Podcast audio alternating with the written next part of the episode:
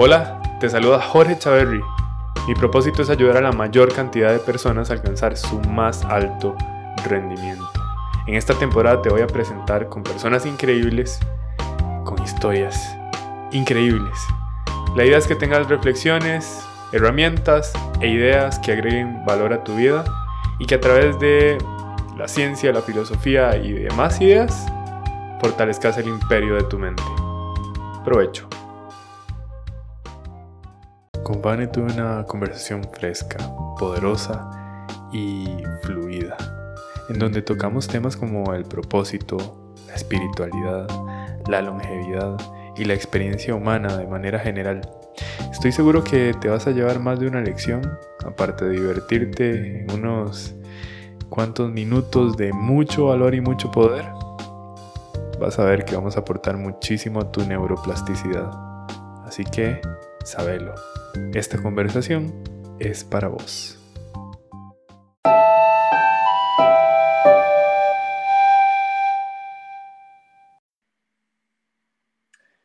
Estoy muy emocionado por esta conversación porque sinceramente con vos, Vane, siempre se dan conversaciones poderosas y tenemos bastantes cosas en común. Una realidad compartida en dirección a propósito. Eh, sé que te apasiona tanto como a mí eh, estudiar las neurociencias y ver y ayudarle a las personas a descubrir sus recursos. Entonces creo que muchas personas se van a inspirar de lo que conversemos hoy. ¿Cómo estás? Encantada de verte, muy bien, muy, muy bien. Y sé que sí, ese es un propósito diario en nuestra vida, eh, acercarnos a las personas a tener altos significados. Lo que estoy descubriendo de los japoneses, el Ikigai, que me tiene atrapada, es el libro. ¿Verdad? ¿Verdad? Es, es toda una teoría sencilla que ayuda a más de uno a descubrir para qué está aquí. Correcto. Correcto. Y muchas veces uno se imagina que el propósito de vida es algo que se te muestra en un estado de alto éxtasis y que eso va a marcar tu norte siempre. El, el ikigai, tu propósito puede ir cambiando y madurando conforme vas creciendo, conforme vas cerrando tal vez ciclos que dijiste ya. A todos nos ha pasado en algún momento decir, creo que ya mi ciclo se cerró aquí, ya hice todo lo que tenía que hacer en esta área, ahora voy por algo nuevo. Pero también los japoneses tienen algo muy lindo, sobre todo lo que yo te comentaba de este libro, del estudio que hace estos dos psicólogos en los centenarios en la isla de Okinawa, eh, que son una, la, primera zona azul mundial, eh, pero ellos tienen un propósito diario. Más que su propósito supremo, ellos tienen todos los días un propósito. Y eso es lo que los mantiene activos, los mantiene con salud. Entonces muchas veces uno el día a día, eh, sí, hoy voy, tengo que hacer ta, ta, ta, ta, y te haces una gran lista, pero antes del tengo que hacer, ¿qué es lo que quiero ser? Mi propósito hoy de ser más generosa, de compartir más tiempo, de estar más atenta a la escucha, eh, de estar más atento a ese lenguaje corporal de las personas que están cerca mío. Realmente nunca nos cuestionamos esto. Trabajamos mucho, vivimos mucho en ese piloto automático, ¿verdad? que, hay que cortarlo. Entonces, esa parte me gusta mucho, eh, no solo ese gran propósito de vida, sino tu propósito diario. ¿Cuál es tu propósito hoy? Claro, claro, tiene, tiene todo el sentido del mundo. Nuestro cerebro, sabemos, opera en un flujo de intención, atención, energía.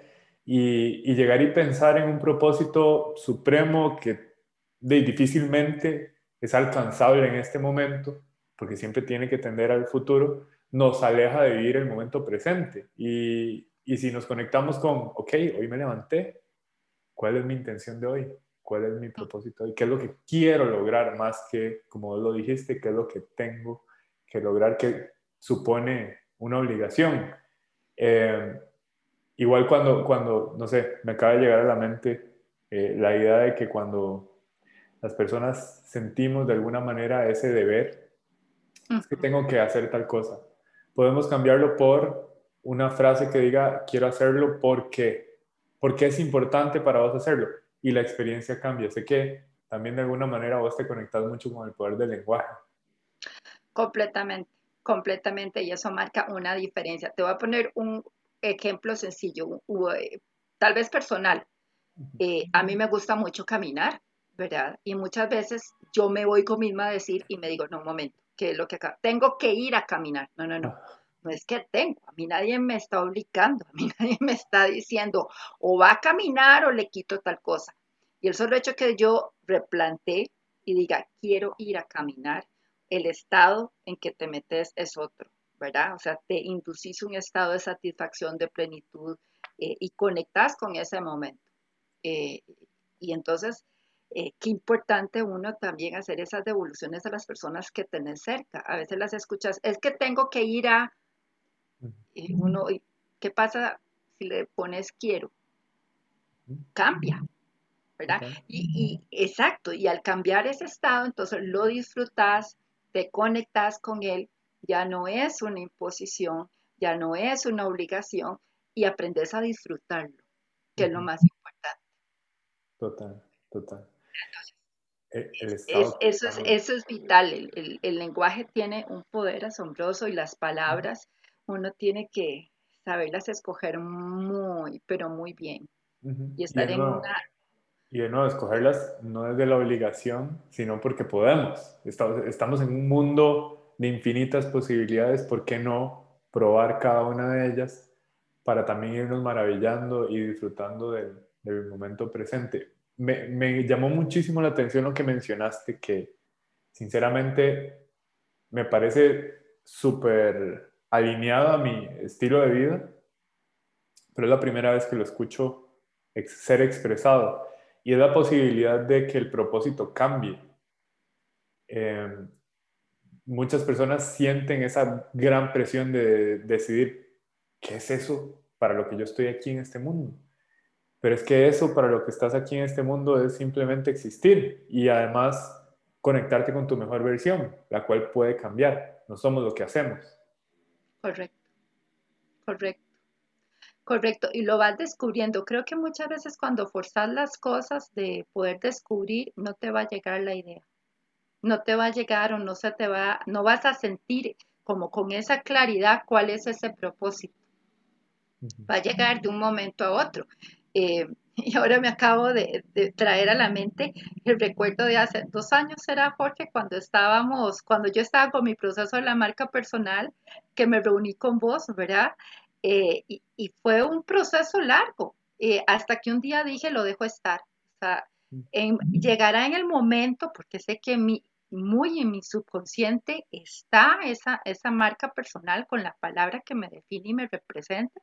Y llegó un momento que lo tengo clarísimo, fue un día en la mañana, seis y media de la mañana, me iba a sentar a revisar trabajos de mis estudiantes de la universidad cuando se me presentó claro. Yo dije, wow, tengo que llamar a Jorge para contarle. Fuimos a tomar café, eh, este lugar que ya lastimosamente lo, lo cerraron, y yo te compartía cómo había sido la experiencia. Igual es ese propósito de vida. O sea, entre más trates de buscarlo como obligado, creo que más te vas a alejar de eso.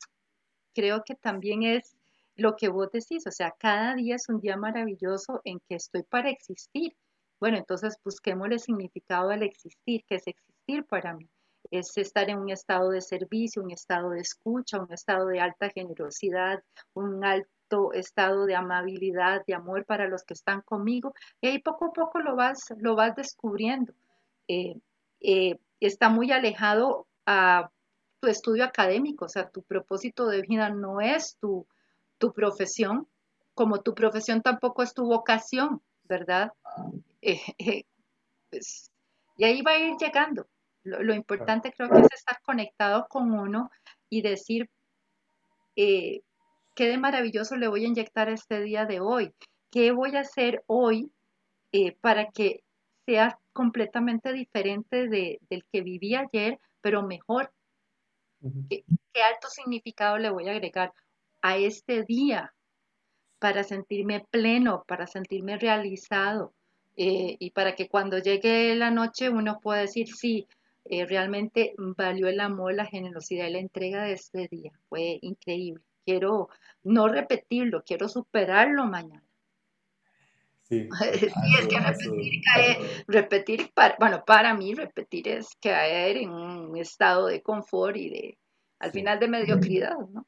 Total, y al final de cuentas la vida nos dice que todo cambia, o sea, lo queramos o no, todo cambia. Esa zona de confort es solo una ilusión, solamente un espejismo de, las posibilidades. Eh, contame un poquito más del, del porque sé que tiene un método. Tiene un método, es toda una filosofía de vida japonesa, ¿verdad? Que está muy ligada no solo con tener ese propósito de vida, está también ligado a tu parte de meditación diaria, o sea, tu conciencia plena del aquí y el ahora.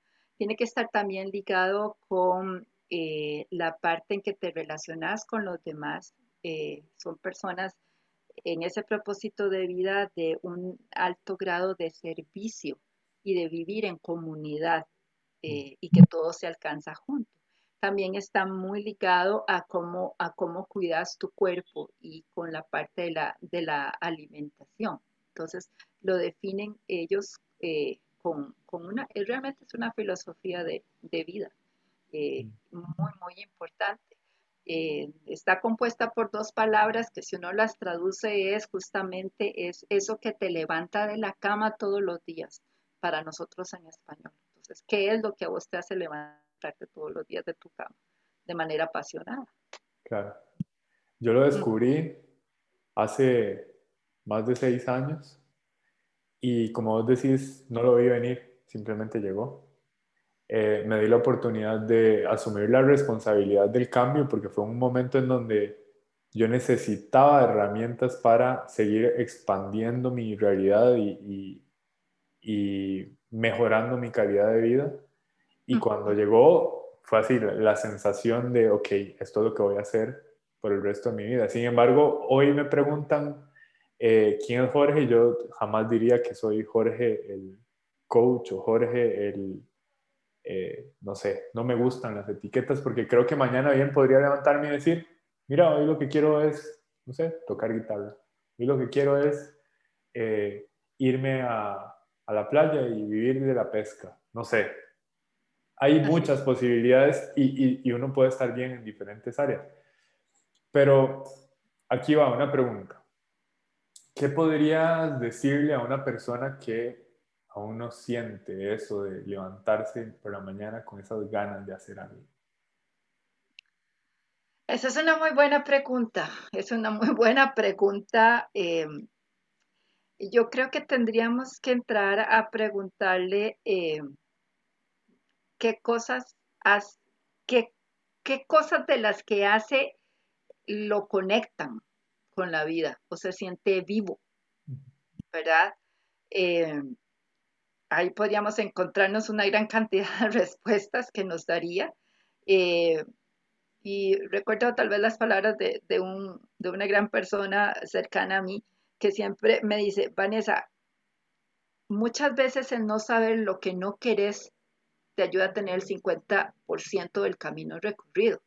Entonces, eh, hay personas que no están conformes con lo que están viviendo en este momento. No, ok, es válido que no te guste tu trabajo, tu rutina, eh, las relaciones que estás teniendo en tu ciclo, en tu círculo más interno. Entonces tenés el 50% recorrido, o sea, sabes que no quieres seguir manteniendo ese estilo de vida. Entonces, ¿a quién estás apuntando? Entonces me voy a mover en el otro continuo que sabes que no quieres esto, entonces te atrae esto, y ahí lo definiendo poco a poco. Y creo que también es importante el no sentirse mal por estar así, porque todos pasamos por esos picos. En algún momento nos ha dado. Y lo que hemos hablado en otros momentos, las emociones hay que abrazarlas cuando lleguen. Y tener mucha, tener mucha responsabilidad de decir, hoy me estoy sintiendo vacío, me estoy sintiendo desesperanzado y bueno, ok, comenzar a hacer todo un proceso de qué es lo que te está ocasionando esto, pero no sentirme mal por sentirme de esa manera y mucho menos culpable. Total. Pasa. Pasa. Es, parte del crecimiento también de uno del, ser humano.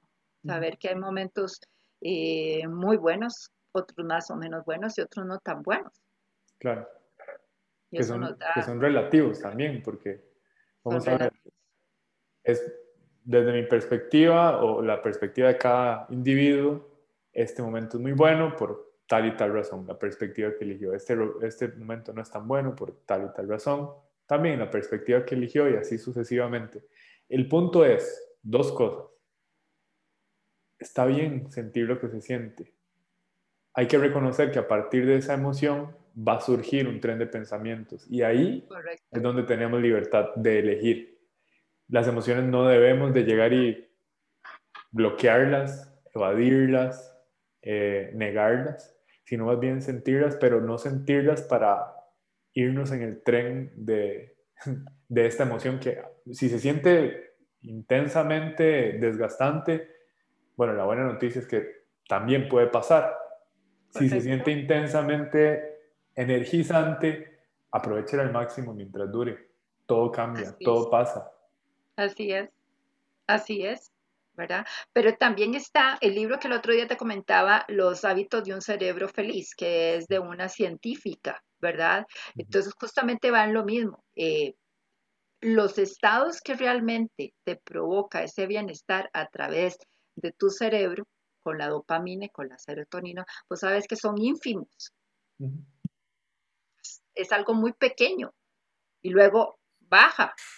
Entonces, si uno aprende cómo funciona tu cerebro en ese sentido, vas a tener el poder inmenso de poderle proveer esos estados para ser, para ser feliz, ¿verdad? Entendida la felicidad como ese espacio de estar siempre a gusto y agradable con lo, con lo que estás viviendo, eh, disfrutando ese camino, disfrutando ese proceso, eh, disfrutando que aún en las cosas más adversas que te pueden estar llegando, siempre va a haber algo eh, que tengo que darle vuelta para ver el otro lado de la situación.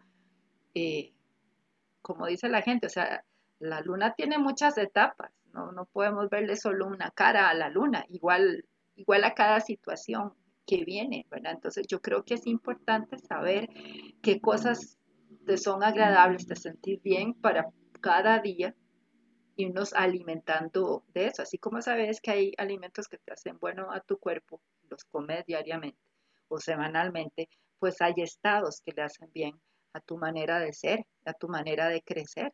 Entonces, bueno, tengo el poder de poderlos crear, de poderlos provocar, de poder inducir a eso. ¿Por qué no aprovechar esa maravillosa fuente de energía que es nuestro cerebro? ¿verdad? Y volvemos a lo mismo, es, eh, es cortar eh, ese automático en que, nos hemos metido muchas veces a, vivir. Total. Es, asumir la responsabilidad de ese poder interior de lo que hacemos, lo que decimos, lo que sentimos y lo que pensamos. Ahora dijiste una frase que me llamó mucho la atención y me recordó una frase muy poderosa que leí hace mucho tiempo en el libro eh, The Rise of Superman, se llama, de Stephen Kotler, que básicamente exploran el estado del flow del ser humano. La frase dice así, y es de Howard Thurman. Dice, no preguntes qué es lo que el mundo necesita. Pregunta más bien qué es lo que te hace sentir vivo. Porque lo que el mundo necesita es más personas que se sientan vivas. Exacto. Es, es, eso que vos mencionas de llegar a sernos responsables, ok, yo quiero ser feliz, en este momento no soy feliz, estoy disconforme. Bueno, ya sé qué es lo que no quiero. ¿Qué es lo que quiero? Capaz que no lo sé. Dese la oportunidad de explorar, dese la oportunidad de hacer esas cosas a las que les tiene miedo, porque muchas veces detrás del miedo hay un deseo, el deseo de hacer algo, el deseo de expansión, el deseo de buscar novedades. Y nuestro cerebro, por más maravilloso que sea, tiene la tendencia a la zona de confort, la ley del mínimo de esfuerzo, ahorro de energía, para alejarnos de amenazas y mantenernos respirando. Ahora, es paradójico porque es una herramienta superpoderosa de infinitas posibilidades, limitada por ese instinto de supervivencia. ¿Y cómo lo podemos romper? Enfrentándonos a los miedos, enfrentándonos a lo desconocido, de una manera intencional, consciente eh, y llena de autoempatía. Completamente, completamente. Y hacerse unas preguntas, eh, sí, el miedo te hace de las tres reacciones, eh, te paraliza, le da la media vuelta a la idea y salís huyendo en dirección contraria, o si no, entonces déme, le voy de frente, pero muchas veces en ese irse de frente no lo hago. No lo hago porque no sé qué va a pasar y es muy arriesgado y qué va a decir la gente y todo. Entonces, eso me acaba de acordar una frase que viene ahí en el libro, este, en el Ikigai, y es, bueno, ¿y qué es lo peor que puede pasar si intentas esto? Esa frase, e, perdón, esa pregunta es súper poderosa. O sea, yo le he notado... Con, ¿Qué, es lo, peor que te puede pasar eh, por ir a, no sé, voy a poner un ejemplo muy cotidiano. ¿Qué es lo peor que te puede pasar de entrar a, a, esa tienda a preguntar si ellos hacen envíos a tal lugar? A pedir un descuento. a pedir un descuento. Comer no te va a comer la persona porque no es un caníbal, ¿verdad? Eh, que se va a burlar de mí. Vos no sabes, estás suponiendo, conoces a la persona. No, vaya. Y si se burla, ¿cuál es el problema? ¿Quién tiene el problema la burla? Él o vos. Él, ah, bueno, entonces, devuélvale, devuélvale la burla al otro. ¿Me entendés? Ese es eso, es plantearse en ese escenario. O sea, ¿qué es lo peor que me puede pasar? Esa, esa pregunta a mí me fascina, me la hago constantemente. Eh, ya, ya, vamos a ver, y se, la, y se la hago constantemente a mis clientes, porque sinceramente noto esas barreras y, y, esa pregunta desbloquea bastante. Es una, es una pregunta que se hacían mucho los filósofos estoicos. Correcto. Ya, premeditatio malorum, la premeditación del peor escenario posible. ¿Qué es lo peor que puede pasar? Y entonces ahí es donde quiero hablarle a la persona que me gusta, pero es que me da cosa. ¿Qué es lo peor que puede pasar? Quiero pedir un ascenso en el trabajo. ¿Qué es lo peor que puede pasar? Exacto, exacto. Yo siempre se las decía a, mis hijas cuando estaban en el colegio, ¿verdad? Creo que me fue mal en el examen. Ok, ¿qué es lo peor que, me, ¿qué es lo peor que te puede pasar? De que me quede. Y si te quedas, ¿qué es lo peor que puede pasar? De que tengan que ir a convocatoria. Bueno, y si vas a convocatoria, ¿qué es lo peor que puede pasar? De que no pasen la primera y entonces, y ahí te la vas llevando, me la iba llevando hasta que decía, no, no quiero ese escenario. De, entonces, ¿verdad? Bueno, entonces, si no quiere ese escenario, que no le gusta para nada, pues prepárese para, si no te fue bien en este examen, todavía tenés posibilidades de ganar la materia, ¿verdad? Eh, pero eso hace, hace que en ese momento, al imaginarte el peor escenario, sacas posibilidades y comienzas a ver la situación desde otros ángulos y a generar más opciones. ¿Sabes qué es lo poderoso de llegar y hacer este tipo de reflexiones y preguntas y racionalizar de alguna manera la situación? Y ahorita podemos explorar más el concepto de racionalizar. Eh, que necesariamente el cerebro opera o desde el instinto de supervivencia o desde la capacidad de razonar, empatizar y crear. Si nos quedamos pegados en el miedo, nos quedamos pegados en el menú que mencionaste, pelear, paralizarnos o huir. Pero si hacemos una pregunta, una pregunta sola desbloquea ese, ese, instinto de supervivencia y nos volvemos creativos de manera natural. Por eso es que las personas ante ciertas situaciones pueden llegar y reaccionar y después se arrepienten o no saben qué hacer. Pero si, si hicieran esa pausa, si se dan ese espacio de sentir, de tener empatía para consigo mismos, podrían empezar a tener ese proceso racional de sostenerse escucharse, observar y hacerse preguntas y descubrir las posibilidades. Correcto. Y algo que acabas de decir que es maravilloso y es nuestros cerebros están así programados y es eh, para protegernos. Y es una herencia de millones de años que no la vamos a cambiar de la noche a la mañana, ¿verdad? Pero sabiendo que funciona así, lo más maravilloso es, eh, antes de hacer la pregunta, porque muchas veces tal vez sabemos que tenemos que hacernos una pregunta, pero no sabemos cuál, es respirar, Jorge. Y viene la parte de la meditación. O sea, saber en ese momento yo puedo hacer cinco respiraciones profundas y mi cerebro se va a desbloquear también porque va a estar concentrado eh, contando las respiraciones, ¿verdad? Uno, inhalo, dos, exhalo y me entretenés en eso y muchas veces la pregunta aparece de manera maravillosa y yo puedo continuar, ¿verdad? Y, y, son cosas tan sencillas, tan a la mano, eh, que yo digo, ¿cómo le cambiaría a un ser humano pienso en personas que tienen eh, grandes dificultades para manejar el enojo y manejar la ira. Con estas cosas tan pequeñas, ¿verdad? Eh, se evitaría muchas veces eso que vos decís, tomaron una decisión que se arrepienten, hicieron algo, gritaron, golpearon, se le fueron encima a alguien de golpes. El solo poder hacer eso es maravilloso. Realmente es maravilloso. Decía Víctor Frank que entre estímulo y respuesta hay un espacio y que en ese espacio existe la libertad, la libertad de elegir. Correcto. Es eso. Correcto. Ganarnos ese espacio y estirar cada vez más el tiempo entre estímulo y respuesta hasta que de repente somos libres. Exacto. Hasta que somos libres. Y es un trabajo de día a día. Día a día, ¿verdad? Tener, tener esa, esa libertad para llegar ahí. Total.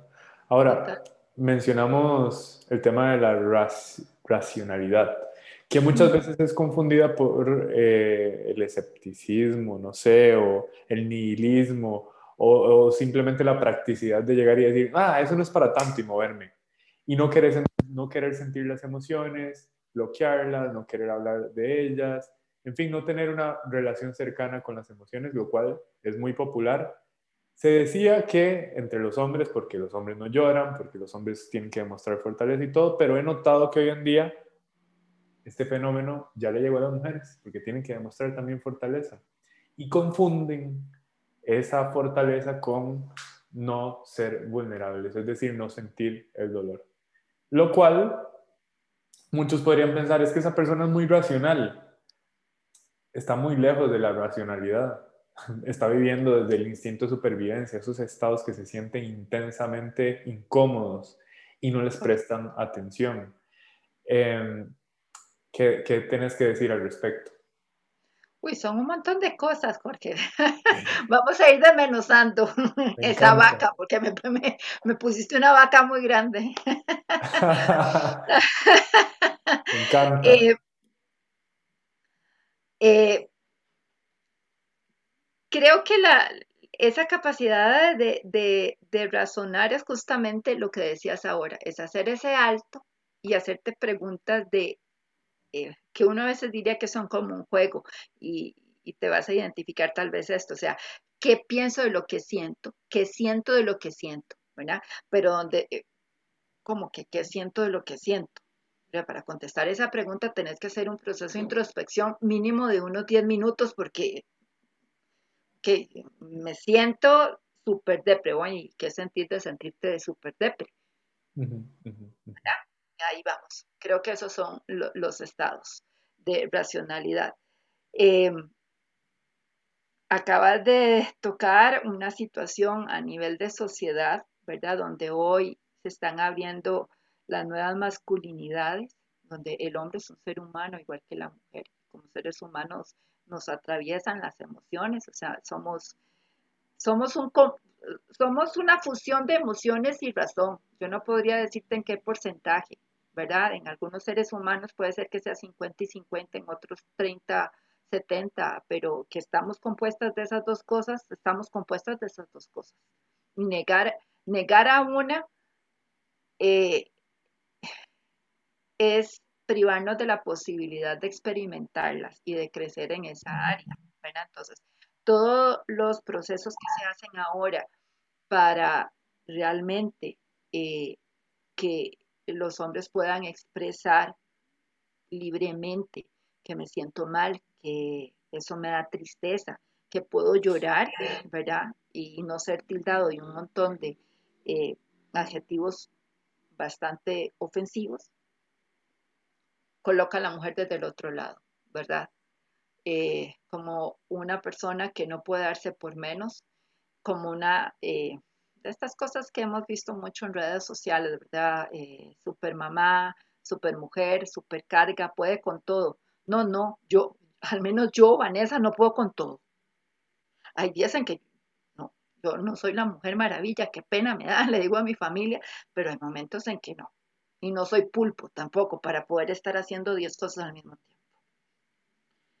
Entonces, eh, creo que la vulnerabilidad es una fortaleza, Porque una persona que puede decir públicamente, yo no puedo con todo, se está mostrando fuerte. Y el poder tener la capacidad de, de aceptar que en esos momentos de reconocer en que no estoy en mi mejor momento para asumir diferentes cosas, eh, me muestra tal como soy. Eso es lo que hace la vulnerabilidad, o sea, mostrar que somos seres humanos, de carne y hueso, punto. Punto. No somos ni el Capitán América, ni, somos Pantera Negra. No, no, no, somos seres humanos, ¿verdad? De este planeta. Y, hay gente que, eh, hablando de superhéroes, ahí todos reaccionamos, todos tenemos diferentes kriptonitas. Lo importante es saber cuál es mi kriptonita y cómo yo puedo actuar para no llegar a un punto de debilitar. ¿verdad? Eh, creo que es importante a veces decir, eh, va muy ligado, me viene ahora a la mente tal vez en, las mujeres eh, que socialmente fuimos educadas para atender todo, atender la casa, trabajar, hacer siempre las cosas, tener una sonrisa de oreja a oreja, de no cansarnos, de no dejar las cosas para después. A veces se vale decir, eh, hoy no voy a hacer esto, no, no es mi prioridad y no pasa nada. La casa no se va a caer a pedazos, no van a salir las telarañas, eh, nadie se va a morir de hambre por si no fui al supermercado hoy, sino que voy a ir dentro de dos días. Ahí está Uber Eats que me traiga las cosas que necesito a la casa. En fin, eh, y a veces uno dice, ¿a quién le estoy cumpliendo este papel? ¿A quién es el que le tengo que quedar bien? tengo que quedar bien a mí o a los de afuera o a los demás, para que todo el mundo vea que yo sí puedo con todo. Es que no, esa raza de humanos no existe. No existe. es, totalmente cierto. Eh, y, y, mencionaste de nuevo algo que me parece fundamental y es tener la conciencia de reconocer mi nivel de energía porque el cuerpo me habla y, el cuerpo me limita y a través de el cuerpo el cerebro también me está hablando y si no estoy en mi tope de energía no puedo esperar mis funciones cognitivas completas. Pero aquí va un detalle. Creo que la, el principal, vamos a ver, la principal desvinculación de esto, de este reconocimiento, es evitar ver hacia adentro, es evitar reconocer que tengo necesidades como ser humano. Es evitar inclusive tener una buena relación entre mis necesidades y lo que me hacen sentir estas necesidades cuando son satisfechas e insatisfechas. Eh, como una persona, y aquí va, esto es un llamado a, la conciencia, como una persona pretende estar bien, eh, estar bien en las relaciones, tener eh, buenas interacciones, si ni siquiera sabe lo que necesita. Es como estar corriendo en dirección a algún lugar esperando llegar a no sé dónde. Solo sé que voy a llegar, como, como la, la típica escena de Alicia, cuando se topa con el gato. ¿Para qué lado voy? El gato, bueno, depende, ¿para dónde quiere ir? No sé, entonces no importa cuál lado agarre. Em, y lo que le contesta el, el, gato me fascina. El que no sabe para dónde va a cualquier lugar es bueno para perderse. Sí, total. Así de sencillo. Entonces, el primer llamado es a prestarse atención, darse un espacio de empatía. ¿Qué es lo que harías? Esta es una pregunta para que respondan las personas que están escuchándonos o, viéndonos. ¿Qué es lo que harías con una persona a quien estimas mucho que llega con dolor o con una incomodidad o llega vulnerable? Probablemente le darías un espacio para ser escuchado o escuchada. Es lo mismo. Ese espacio para llegar y observar qué siento, dónde lo siento ampliar inclusive el vocabulario emocional de, es que me siento bien, me siento mal, me siento triste, me siento enojado, me siento feliz, se acabó. Es súper amplio y es súper necesario, demostrado científicamente, ampliar el espectro emocional para comunicarlo. Somos seres lingüísticos. Si tenemos palabras para expresar nuestro mundo interior, también fluimos en el mundo exterior, pero hay que darnos ese espacio. Hay que darnos ese espacio y creo que algo muy importante que has dicho, Jorge, de que somos seres lingüísticos, eh, no debemos limitarnos, debemos tratar de hacerlo hasta como un juego. Eh, ¿Qué palabra utilizaría yo hoy que no sea bien? Ya no se va a usar bien porque ya lo usé. Era de esos juegos que hacía uno de ese chiquillo. Y, eh, dígame otra. Bueno, hoy voy a usar estupendamente. Ok, pero ya mañana no vas a poder utilizar ni bien ni estupendamente porque ya las utilizaste. ¿Qué otra palabra? Comience también a que su cerebro haga, ¿verdad? Gimnasia, gimnasia mental en ese sentido. Y distinguir dos cosas muy importantes. Eh, a mis estudiantes, yo siempre le hago estas dos preguntas y se quedan al principio, los cursos se quedan así, ya después comienza, es ¿cómo está? Es muy diferente preguntar ¿cómo estás? a ¿cómo te sentís? Yo puedo estar muy bien y sentirme cansado. Yo puedo estar muy bien y sentirme eh, ansioso. O puedo estar muy mal porque tengo un quebranto de salud, pero me siento esperanzado, me siento con energía, me siento optimista. Entonces es importante también hacer esa distinción en cómo estoy y cómo me siento. Claro escucha a alguien y que, que sé que vas a conectar con esto, que sabemos que esta palabra es como el innombrable de Voldemort, el pero, ya la dije, no la vuelvo a decir, ¿verdad? Eso hay que eliminarlo de nuestro vocabulario. O sea, me siento, eh, estoy con gripe y me siento bien. esa palabra pero no existe, ¿verdad? Porque es nefasta, ocasiona demasiado es completamente limitante. Más que limitarte, creo que solo te hace ver en esa dirección última de la segunda parte de la oración. Claro. De alguna manera anula lo anterior. Lo anula completamente. Eh, si lo primero que te dijeron era bonito, ya no, cerebro no le puso atención, ¿verdad? Y tal vez en el campo docente, yo siempre le digo a mis estudiantes, sí estuvo muy bien el trabajo, pero le faltó, ¿qué se le va a quedar al estudiante? Él no, no le, ya no le, él, pero le faltó. No, está muy bien tu trabajo y vamos a completarlo. Eso es otra cosa, te mete en otro estado diferente. Entonces creo que es muy importante eh, ampliar ese vocabulario lingüístico.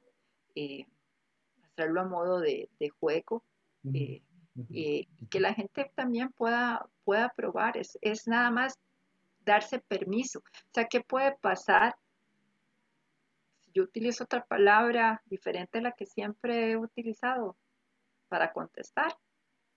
Expansión, crecimiento, eso es lo, eso es lo que puede pasar. O sea, no hay nada terriblemente eh, limitante o atroz que pueda pasar si expandís el vocabulario emocional, lo cual eh, es, es, bastante liberador y más bien eh, va a ayudarle a las personas a, a, seguir creciendo de manera intencional. Vane, Correcto. vos, yo sé que estás explorando de alguna manera científica la parte espiritual y me encantaría que me hablaras al respecto. Ay, sí, te había contado que estaba con el proceso de la neurociencia, el diplomado. Cerramos esta primera parte con un trabajo de investigación y escogí la dimensión espiritual para trabajarla este, desde la parte de la, desde la neurociencia. La espiritualidad es conectar con un ser supremo, no es lo mismo que religión ni religiosidad. Aquí todo ser humano cree en la grandeza de, una energía eh, más grande que él. Cada uno le pondrá el nombre que sea. Eh, y en este caso, eh, al dedicar unos minutos diarios a esa parte espiritual, se conecta con lo que estabas diciendo. Qué importante dedicar unos minutos a hacer un alto y analizarme o conectar conmigo, saber cómo me siento, saber qué quiero, saber cuáles son mis necesidades, saber qué me gustaría hacer hoy de diferente. Eso es un grado de espiritualidad. La espiritualidad es esa intimidad con ese ser supremo que tiene como finalidad nada más que estés mejor, que te sientas mejor, que seas un ser humano y que ese bienestar tuyo lo puedas compartir con, los demás, ¿verdad? Entonces, eh, pues hice el trabajo eh, y desde la neurociencia uno sabe que esos espacios de meditación eh, por toda la parte de neuroimágenes, eh, se aquieta el cerebro, ¿verdad? Hay mayor oxigenación. Entonces pasa algo de lo que estábamos hablando. Al tener tu cerebro tranquilo, donde hay mayor oxigenación, puedes entrar en esa corriente del flow, vas a estar más creativo, vas a estar más con ganas de, innovar, de hacer las cosas diferentes, de ver soluciones a soluciones sencillas a problemas muchas veces que creías que eran una complejidad enorme, ¿verdad? Porque se aquietó el cerebro y pudiste escucharte, ¿verdad? si yo puedo escucharme, yo también creo que la habilidad de escuchar al otro se va a acrecentar, es, proporcional. Hice un pequeño diario espiritual con cosas muy sencillas, nada más, este, eh, apunta tres cosas eh, que hoy te hicieron sentir muy bien, tres cosas que quieres agradecer. Eh, el agradecimiento no le pertenece a ninguna religión, ¿verdad? nuestros abuelos decían, es de bien nacido ser agradecidos, ¿verdad? Bueno, pero muchas veces no agradecemos cosas tan sencillas de que alguien nos, a nivel de pareja, que tu pareja te traiga el café, gracias, amor, por el café, qué rico que estuvo el café, te lo agradezco. Eh, muchas veces tendemos solo a agradecer cosas así como excepcionales o extraordinarias que haga otra persona por nosotros, pero se nos olvida agradecer lo pequeño. Entonces, apuntar tres cosas con que voy a agradecer. Eh, a vos te debía haber pasado que en algún momento del día eh, por tu mente atraviesa alguien, ¿cómo estará Mengano? ¿Cómo estará Juan Carlos? ¿Cómo estará Iván? ¿Cómo estará John? Y uno dice, ¿por qué no lo voy a escribir? ¿Por qué no lo llamo? Eso es un acto de generosidad, estás despertando tu parte espiritual. Entonces me fui un poquito por ahí. Te lo voy a pasar, es algo muy, muy sencillo, pero creo que, eh, y así lo quiero ver, y así me lo voy a proponer, creo que es la semilla incipiente de algo que quiero hacer más, más adelante. A mí siempre me ha gustado eh, escribir y en algún momento dije, voy a escribir eh, un, un libro pero recordando las historias de mi abuela, que para mí ha sido una persona maravillosa, ya ella murió, pero digo ha sido porque cada día la recuerdo, entonces sigue viva en mí. Eh, eh, entonces, bueno, por, por ahí va. Fue, fue una experiencia muy, muy, muy bonita, de verdad. Y la parte espiritual es la parte de, del cerebro, ya conectándolo con la, la, neurociencia, la parte de la neurociencia social, ¿verdad? Que es el comportamiento de todos nosotros en la sociedad y que tiene que ver con las realidades subjetivas. Creo que te conecta eso con toda nuestra formación, ¿verdad? En, la parte de PNL, porque de cada uno tiene su mapa. Total. al final yo creo que el ser humano siempre tiene en su ser eh, el trascender, el dejar un legado, ¿verdad? que, que hoy eh, yo haya podido darle a alguien eh, algo mejor. una ayuda X. Creo que todo ser humano aspira a eso, a, dejar un gran legado. Fue una experiencia muy, muy, muy bonita y bueno, estamos de vacaciones, dos semanas de vacaciones más o menos, porque entramos a la especialización que es la de la, ya la neuroeducación, que es, mi área. Ahí te cuento. Me encanta, me encanta. Escucho que para vos fue una experiencia enriquecedora por, por esa conexión que tuviste con la gratitud inclusive y con comprender esa, eh, nuestro lugar en la, en la sociedad. Y no, sé, no sé por qué estoy intentando entender qué es espiritualidad desde lo que me estás eh, compartiendo.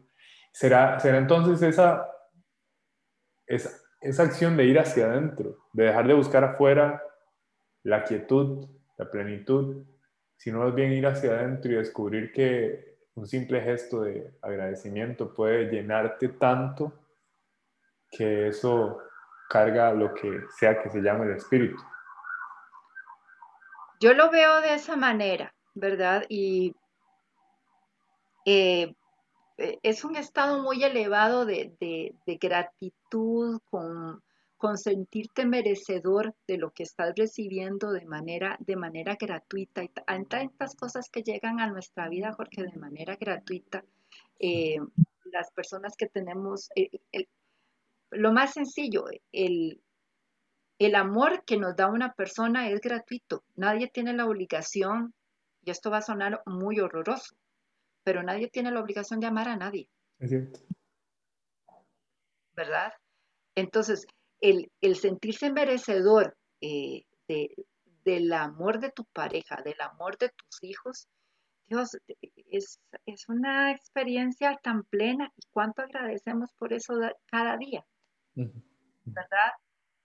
Eh, las palabras de cariño que nos dicen, es, mirar hacia adentro. la, espiritualidad es, esa comunicación íntima con ese ser supremo que cada uno de nosotros eh, cree. Llámese Buda, llámese Dios, llámese eh, Balá, en fin, eso va a depender de, culturalmente cómo cada sociedad se apropió de, esa realidad de un ser, de un ser supremo, ¿verdad? Entiendo. Pues sí, eh, mencionaste también el estado de conciencia relacionado al flow ese estado en donde de repente surgen esas eh, soluciones que en un momento parecían, eh, o por lo menos que, que, solucionan algo de manera sencilla, en un momento que parecía muy complicado.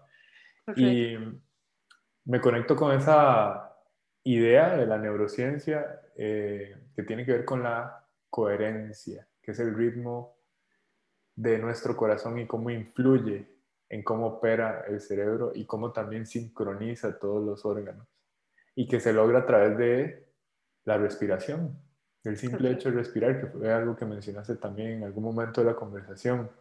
Respirar de manera consciente, de manera pausada, reconociendo que cuando respiramos, y respiramos por la boca y de manera eh, agitada, estamos encendiendo el instinto de supervivencia, el sistema simpático, y cuando lo hacemos de manera pausada, consciente, por la nariz, inhala y exhala por la nariz hacia el diafragma, estamos encendiendo de manera intencional el sistema parasimpático, el que nos sirve para relajarnos y lograr esa coherencia. Son prácticas tan sencillas, son prácticas milenarias que a partir de la observación del ser humano adquirió y que hoy en día suenan como la gran innovación solo porque la neurociencia ya lo está demostrando.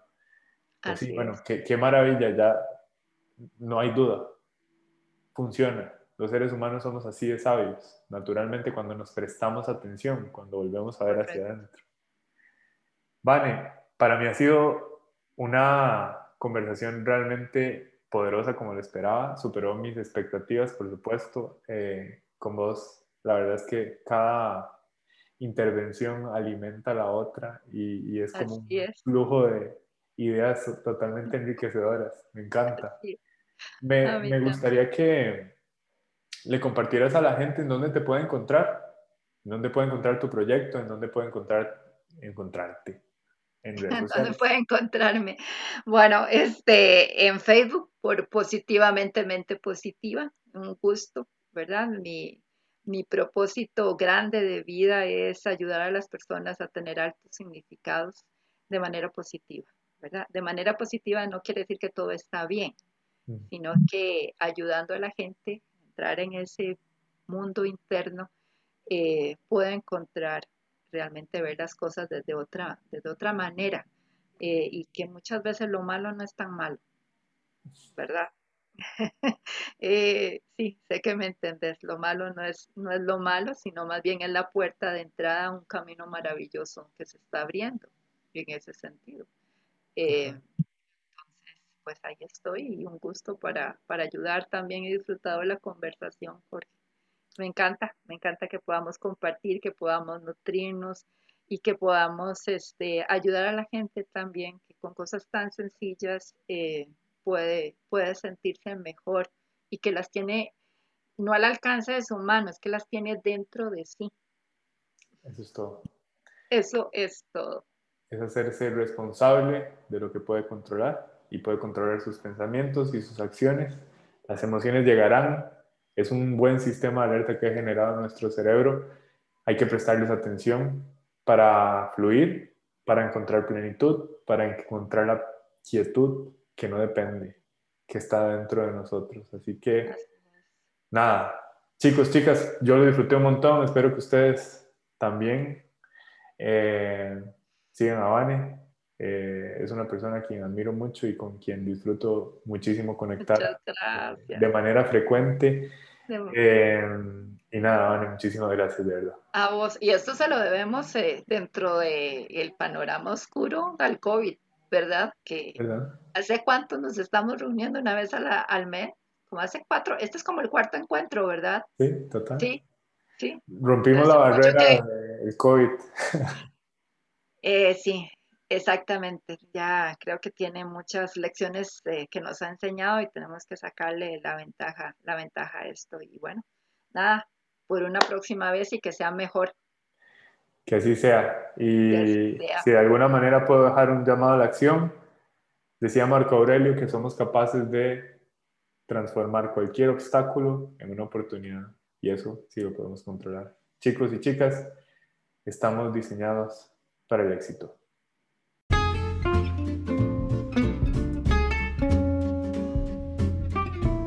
Estuvo increíble, ¿verdad?